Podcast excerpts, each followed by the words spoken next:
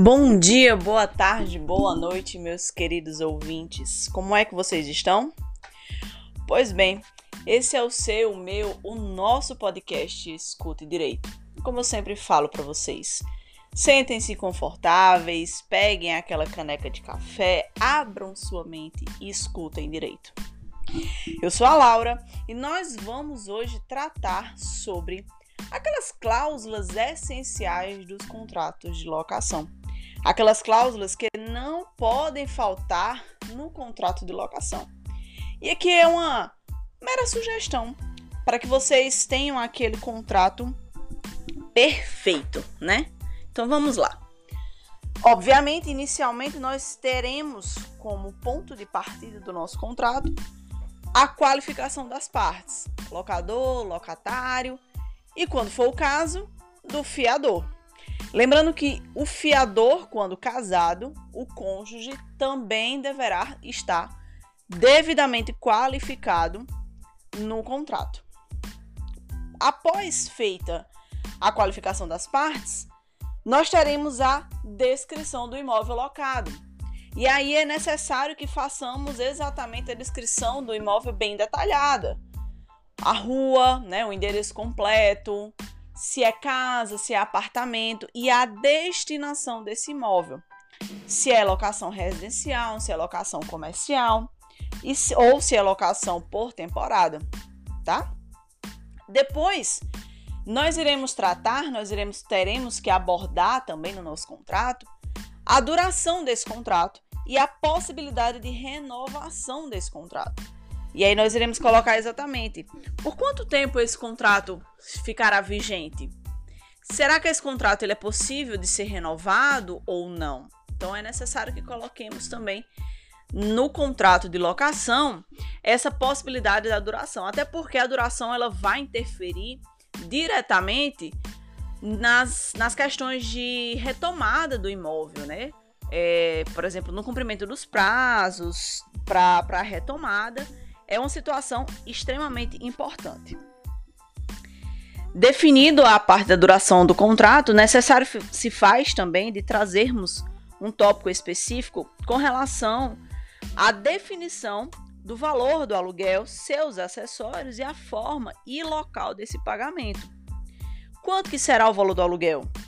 O valor do aluguel ele vai ser puro e simples, a locação, ou ele vai englobar também valores de condomínios, vai englobar, por exemplo, as taxas, as tarifas, vai englobar também, por exemplo, é, outros tipos de compromissos que venham ser acessórios a, ao imóvel.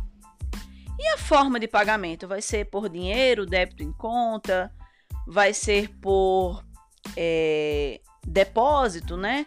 Vai ser por, enfim, boleto bancário. Então, tudo isso tem que ficar determinado e vai ter que ficar discriminado no seu contrato.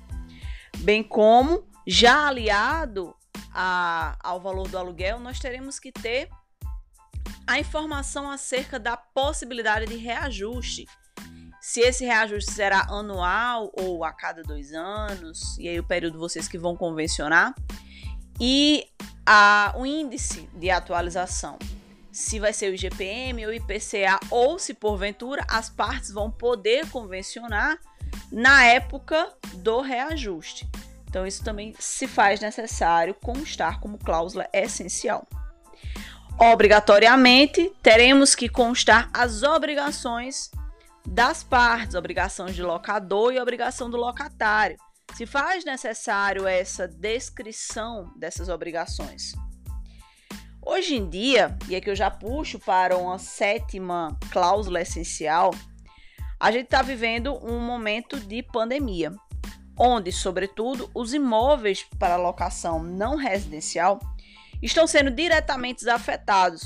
Então, que tal colocarmos como cláusula essencial uma cláusula de possibilidade de revisão dos valores de aluguel, de prazo de locação, com é, supedâneo como menção ou como condicionante que aquele, aquela atividade comercial, por exemplo, tenha sido diretamente afetada pela pandemia da Covid-19. Depois da instituição dessa cláusula de revisão, nós podemos colocar, por exemplo, e aqui se faz necessário colocar, aquela cláusula final, né? aquela cláusula de protesto. Ou seja, que esse contrato, se assinado pelas partes e assinado por duas testemunhas, ele tem força de título executivo extrajudicial, independente de qualquer tipo de notificação anterior para o devedor. Então também é necessário, é interessante que coloquemos uma cláusula de protesto. Por fim, podemos adicionar como cláusula essencial a possibilidade da aplicação de multas pela rescisão antecipada, multa pelos atrasos na, nos pagamentos. Então, é necessário que a gente abra um tópico é, falando sobre essas multas. Pessoal, isso aqui foram nove pontos que são meras sugestões para que vocês tenham ciência do que é que eu posso colocar no meu contrato de locação como cláusula essencial. Necessar, não necessariamente vocês vão seguir esse roteiro, mas vocês podem utilizá-los, é, é, utilizar né, esses pontos como pontos base para o desenvolvimento do, do, seu contrato. Lembrando que cada contrato ele deve ser é, personalizado para o caso em situação, tá? Cada contrato ele deve ser adequado ao caso concreto e não devemos utilizar aqueles bons e velhos modelinhos prontos, porque acaba que vai, vai ter uma cláusula é, desnecessária ou vocês vão fazer menção a um artigo de lei desnecessário. Então, por isso que se faz necessária né, a situação de imposição e da aplicação de um contrato é, adequado àquele determinado caso. Pessoal, esse foi o nosso podcast de hoje, o nosso Escute Direito. Espero que vocês tenham gostado. Compartilhem para que mais pessoas tenham acesso a esse conhecimento. Eu sou a Laura e esse foi o seu, o meu, o nosso podcast Escute Direito, podcast voltado para o direito imobiliário. Muito obrigada e até o próximo episódio.